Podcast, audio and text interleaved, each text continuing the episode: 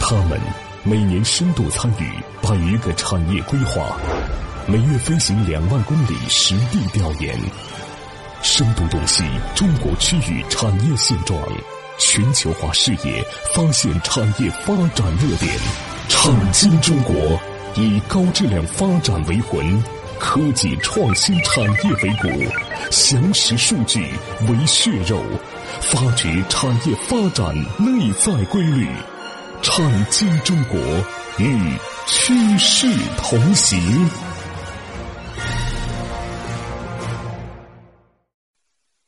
好，欢迎各位来到《产业中国》，很高兴和各位相会节目之中，我是王宇。我李佩，李博士上一节目和大家说了这个柴油机的发明，嗯，一个过程，嗯啊、迪塞尔，啊、而且呢，它这个柴油机呢，最早发明出来之后，发现比汽油机功率大，对啊，而且呢还呃用油还比较省，嗯，还特别的价格低廉，嗯啊，所以。呃，在德国呢，就是可以说很不受大家待见。其实这个也很正常，就跟当年特斯拉不受爱迪生待见一样的。嗯对，新事物嘛，对吧？对。然后他去美国了，美国那个时候应该是机会的大陆，嗯而且是创业者的天堂。嗯，所以呢，在这个过程当中啊，嗯当时呢，奥托的这个机器用的是煤气，嗯，存储携带不方便。但是当时的欧洲啊，石油啊很罕见，它为什么到美国去呢？因为美国新大陆是有有油油的，的，对对。在没有油的前提下怎么办呢？它用来实验的油是菜油和花生油，我的天哪！所以是的你记住啊，以前我们很多小朋友是不是说，嗯，我要把它点燃，拿拿了一瓶菜油是吧？哎点是点不起来嗯千万不要说它是错的。迪塞尔年轻的时候就拿这个点燃 是吧？啊，所以呢，记住啊，这是菜油和花生油。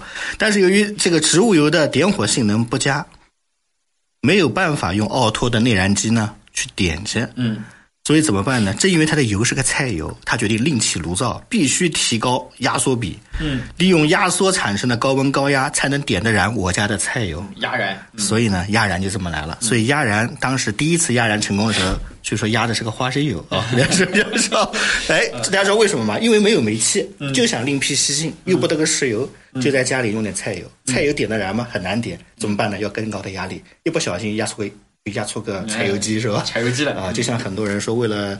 呃，打游戏，嗯是吧？电脑又不好用，得重新编个操作系统，去编个 C 语嗯言，是吧？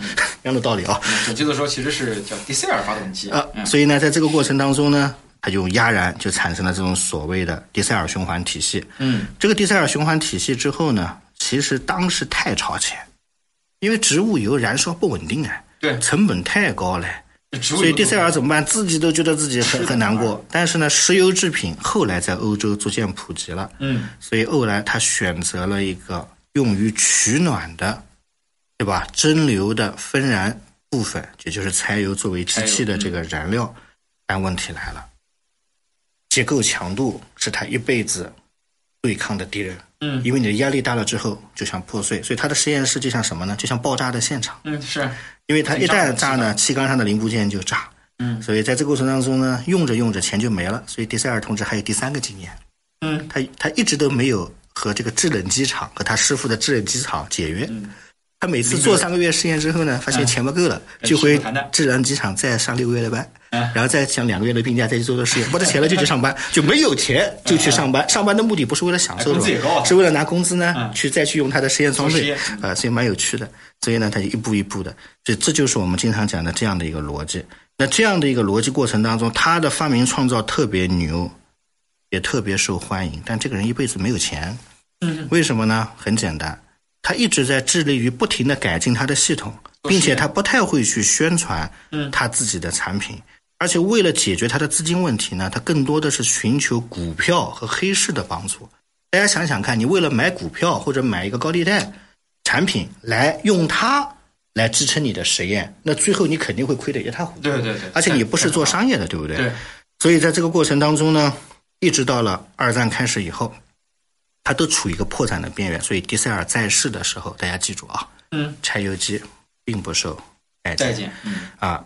直到有一天呢，他的尸首嗯在一条轮船上旁边被发现为止。这个故事是欧洲各行各业、各种剧、各种科学史专家最喜欢解读。他究竟是自杀的，怎么死的还？是他杀嗯的，所以迪塞尔最后留下来的就是这样的一个谜团。嗯这个谜团特别有趣。他在横渡英吉利海峡的轮渡的时候，人突然就没了，大家想想啊，那可见他当时啊，其实知名度也不是特别高。嗯，啊、所以呢，在这个过程当中呢，可能警察也没有弄一个这个叫做自投银网出来。那这个为什么说有人说他是自杀，有人说他是他杀呢？这个里边呢，可能会有一个这样的传奇。一九一三年的时候呢，应该来说呢，在世的时候经营不佳，他二十一年间只卖出了六台自己设计的柴油机。当时为什么卖不出去呢？欧洲人这么讲：第一叫不安全，不差，第二叫做不需要，第三叫做成本过高了。为什么呢？压力大，成本必然就高。对第二个，不停的宣传他的实验室像魔鬼。第三个，我再说一句，那个时候的军舰是不是大量还在烧煤？嗯用蒸汽吧，蒸汽并没有用柴油的欲望。嗯，可是为什么潜艇要用柴油呢？你见过潜艇在水底下还烧煤？还有烟囱，你的 氧气呢？是吧？所以呢，在这个过程中，大家记住啊。所以呢，为什么最后他跑到潜艇？可是潜艇是后来的事儿，嗯后来跟他无关了，是吧？所以呢，这个就是他的不解之谜。为什么不解之谜呢？很简单，因为当时曾经有人说，干掉他的是一个什么人呢？当时他最终改改进了柴油机的一些机理和结构，很多做汽油生意的商人和协会恨他天天要给办干掉。第二个就是他经过长时间的蛰伏，他这个人有个特质啊，你把他理解为是个炼油专家。嗯，他能从花生油、菜油里炼出油。他发现了在英吉利海峡的海藻里边，嗯，可以提炼出生物质柴油。很多人说哇，海藻油太高端了，哇好高端这个不是现在还在攻关的东 西吗？真做实验。嗯所以呢，他们说一旦形成用海藻提炼这种油，并且把这个机器推向市价场格低廉了，它会让奥托机啊，嗯，会没有生意。所以呢，很多人，尤其是北美的这帮这帮子，天天就是就嫌嫌事不嫌多的是吧？嗯，他们都认为他是被他杀，被谁杀了呢？被做石油生意和做汽油生意和奥托机生意的人给拖下水了。当然，这个里边呢，也人也死了这么多年了，也无从推测。但是呢，反正最后落幕啊、是蛮凄惨的，是吧？这就是我们讲的这样的一个逻辑。所以呢，迪塞尔是这样的。迪塞尔公司的过程当中，为什么会有这样的逻辑呢？当时大家都认为柴油和汽车结合是个好项目。嗯，然后呢，很多发明家试图对柴油发动机的性能进行提升，但是发现这个柴油这个东西啊，它天然属性，最后发现在那个年代和汽车结合起来真的是相当困难的。嗯，第二个呢，嗯，到了美国以后，美国也是大量的人觉得卡车至少，呃，美系用卡车嘛，至少可以和柴油结合。但是那么多的美国公司经过试验之后，发现也失败了。所以所有的人他们都认为柴油永远就是一个伪命题，不可能为汽车和卡车提供像汽油一样稳定且自身本身重量有限的这样的一种动力，嗯因为它自身重自重太重了，所以最终呢，在他死去的那一年，几乎所有的人，除了潜艇以外，都放弃了他和汽车的这样的一个嗯结合结合，所以这个里边呢，只有一个小伙子，他觉得这个事儿应该可以试一试，这个人就是后来新大陆的柴油之王，大家听说过叫东风康明斯吧？嗯，叫做克莱西·康明斯，印第安纳州的一个小伙子。他的特点就是，虽然出生在美国，他对所有有原创科技的科学家，他是不能去批评的，因为美国在这个州里啊有个习惯，就是谁发明的东西他失败了，你如果老说人家不好，美国人会觉得你这个人特别不上路。所以美国人一个特点是什么呢？就只要他创新，他失败了，他都是好人，你不能说他不好。这小伙子当时很执拗，他说他可以为内燃机的发展再做点贡献，他就不相信迪塞尔是骗子，他觉得迪塞尔做的东西应该是可以实现的，所以这个小伙子又花了几十年的时间，用了毕生的精力去研做究他的柴油机，所以柴油机最后呢，在汽车领域的重心就移到了哪里呢？北美的大陆。当然，有一部分的技术最后伴随着马牌和奔驰，用在了德国的坦克和重型的机械上。嗯，但是你发现从这个时候开始，你发现和英法还有什么关系吗？没什么太大关没关系系了，因为那个时候英法的工业之落后啊，我跟大家说句良心话吧，那简直你看着都觉得凄惨。这个里边为什么呢？根本就不改进啊，觉得有殖民地在，反正天天生产个烂货他也要 是吧？价格还定的来了个高是吧？还专卖嘞对吧？啊是还还研究什么是吧？所以在这个过程当中呢日子好过，康明斯最后就接过了这个衣钵。康明斯这个人不得了，神童康明斯，美国人讲，十岁的时候自己就做了一个固定的蒸汽发动机，十一岁的时候敲了一年，十二岁生日那年把它造出来了。 所以啊，我不知道是美国的科技发展史故意这么写的，反正美国读到所有的人都都是神童。他第一句话，这个我们讲的就是天上打雷是吧？嗯。然后这个棚子里放金光，嗯然后这个时候天上乌云遍地对吧？小孩出生了。美国的所有的科学家都是什么八岁那年他能干什么，十岁就敲了一这里有台个故事啊，这里有个故事。我发现这也是美系他娘的一个系统论是吧？嗯。啊，没故事呢，觉得这个都不是个人是 吧？所以怎么办啊？所以这就是康明斯这样的一个故事。康明斯后面究竟什么故事呢？他的伯乐是谁呢？嗯，我们后面再讲。但是不管怎么讲啊，迪塞尔呢，最终在北美大陆找到了这么一个传承的衣钵的人，是吧？嗯，好，好，这个中途说一下节目的微信号和节目的上传播出平台。微信号呢是蓝海五八八九八一，蓝色的蓝，大海的海的中文字的拼音 L A N H A I 五八八九八一。节目呢上传喜马拉雅平台和知识星球平台，大家可以在这两个平台呢搜索“产经中国”，产业的产，经济的经，产经中国下载收听。我是王宇，我是李佩电话之后欢迎各位继续来到产经中国，待会儿见。啊，待会儿见。他们深度参与百个产业规划，每月飞行两万公里实地调研，深度洞悉中国区域产业现状，全球化视野，发现产业发展热点。产经中国以高质量发展为魂，科技创新产业为骨，详实数据为血肉，发掘产业发展内在规律。产经中国与趋势同行。好，评完之后欢迎各位继续来到产经中国，我是王宇，我是李佩，刚才说到了这个，呃，其实柴油机一开始啊，这种压压燃机啊，嗯并不是太受呃太受欢迎或者重视。对啊，其实有的时候就像以前我们说的这个创新啊，领先半步是领先，可能稍微领先多了 一点。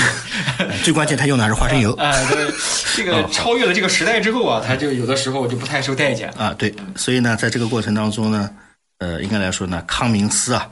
后面他就异军突起了。嗯这神个童节目前半段说了，神童啊，十二岁的时候自己就造了一个蒸汽机天玩降玩异象嗯啊，是吧？啊，所以你看那那个时候他们都很幸福啊，他们的玩具都是蒸汽机是吧？啊是 是吧？动手能力特强。啊，是吧？然后呢，这个年轻的时候呢，这个由于家族的关系啊，他认识了很多天天为汽车去融资、发明和创造的人。因为在美国有一个机构啊，美国从那个时候开始，做服务业和做普通生意的人，一直都在寻找一个年轻有为的青年。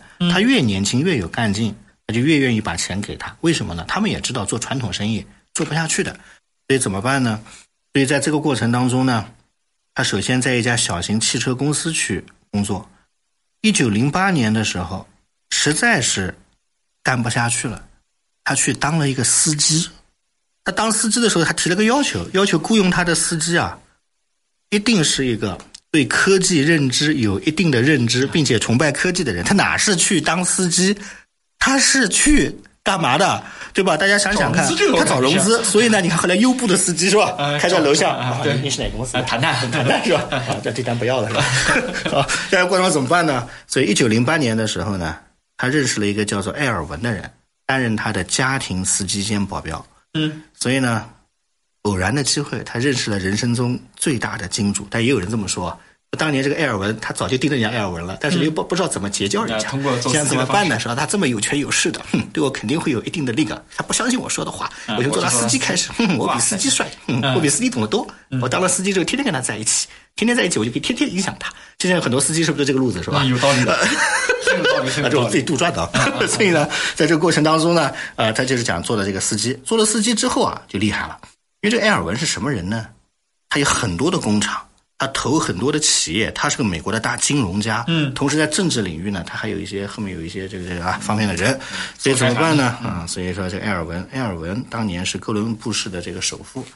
他是银行家、慈善家，所以在这个过程当中，他本身就是个交际的圈子。嗯，所以怎么办呢？他们两个就成为朋友了。然后呢，更觉得还在后面啊。嗯，当年当司机有薪水，他以减少他的薪水，并且把每个月的薪水定向存在一家修车行里，并且要求他按照一比零点五去配。什么意思呢？就是原本你给我省了三块，少发了三块钱工资，三块钱我不要了，你自己投个一块五行吗？是吧？然后呢，他们就拿这四块五毛钱去投了一家车行。我觉得这个艾尔文也蛮有趣的，他觉得他的这个司机这么有有有才华之后呢，对他言听计从，以后就变成了他的首席的投资顾问，是吧？嗯。他投了一家修车行，这个修车行运气也好，一战爆发了，大家知道，一战爆发之后呢，他们他们要为军方啊生产各种各样的机器零部件。那生产机器零部件的时候呢，由于这个工厂太小，据说只有几十个平方米，啊那那小了，呃，埃尔文更赞，说了一句什么话呢扩容吧？说我家车啊，原来停在这要占个十几个平方米，嗯，干脆车停到露天去了。然后呢，就把车开出了车库，停到了公共停车场。每天上下班的时候呢，要跑大概三分钟。然后呢，这样子车库腾出来就可以堆材料。然后康明斯说服了埃尔文，埃尔文特别开心，说：“嗯，蛮赞的。”说的这个车库本来就是应该产生价值的。嗯。然后怎么办车呢库？两个人后来又进一步了，是吧？嗯。呃，共同投资成立了康明斯发动机公司。康明斯发动机公司怎么来的呢？是老板和司机联手哦对来嗯来 做的。地点是什么呢？是老板的车库。把老板的车开走，是不是就有生产的地点了？是吧？好哎哎，我我觉得这是老老北的故事，永远是充满了这么 奇葩这人种奇葩的故事 啊呃从一九零几年就开始了对嗯啊，传了就一两百年，所以发现也还是得会说故事啊。嗯，但是呢，有个问题啊，嗯，在欧洲形成不了这个逻辑，那就是因为欧洲司机和老板的地位啊不一样，相差有差距，太悬殊。嗯，呃，司机去讲这些话，认为是大逆不道的。对，但是在北美，大家发现吧，一个司机最后当了老板的家，把老板的车清了出去，并且把它变成了厂房，嗯，还给老老板合伙开了公司是嗯吧？所以我是觉得这个这个司机啊，大家一定要想想，这可能是全世界可能对吧？这对 所以呢，在这个过程当中呢，我觉得这就挺有趣 儿所以创业要去有活力的地方。啊，要有活力的地方，要有百折不挠的精神，同时一切皆可是的地方，是吧？所以呢，这就是我们讲的这个逻辑。至于康明斯公司后面怎么办的，我们过会儿再讲。所以呢，在新大陆有一家公司叫康明斯，嗯嗯，在旧大陆呢有一家叫迪塞尔的，嗯，迪塞尔这个公司最后蛮惨的。我们前面讲了那么多人，是不是公司工厂还在？对，但就他这哥嗯们儿人没了，东西也没了，是吧？最后东西在哪儿名呢字下？来嗯哎，在奥格斯堡兵工厂哎，奥格斯堡兵工厂就是它的马牌是马牌嗯吧？所以呢，你记住啊，你到了马牌以后买的不是马牌，你记住你价格贵贵贵。你嗯买的是谁？买的是第塞尔的精神，是吧？啊，所以这个里面马牌本来就是百折营嗯不销挠的是精吧神嗯那哎马牌广广告上到处就写这个，是吧？是百折不挠的精神好，这是我们今天啊讲的这个话题。过会儿呢，我们接着往下再讲这个其他的事儿啊。好，嗯，好，时间关系，最后说一下节目的微信号啊和嗯节目的上传播出平台。微信号呢是蓝海五八八九八一，蓝色的蓝，大海的海的中文字的拼音嗯 L A N H A I 五八八九八一。节目呢上传喜马拉雅平台和知识星球平台，大家可以在这两个平台呢搜索“产经中国”，产业的产，经济的经，产经中国下载收听。我是王宇我，是李佩，感谢各位收听，再见。再见。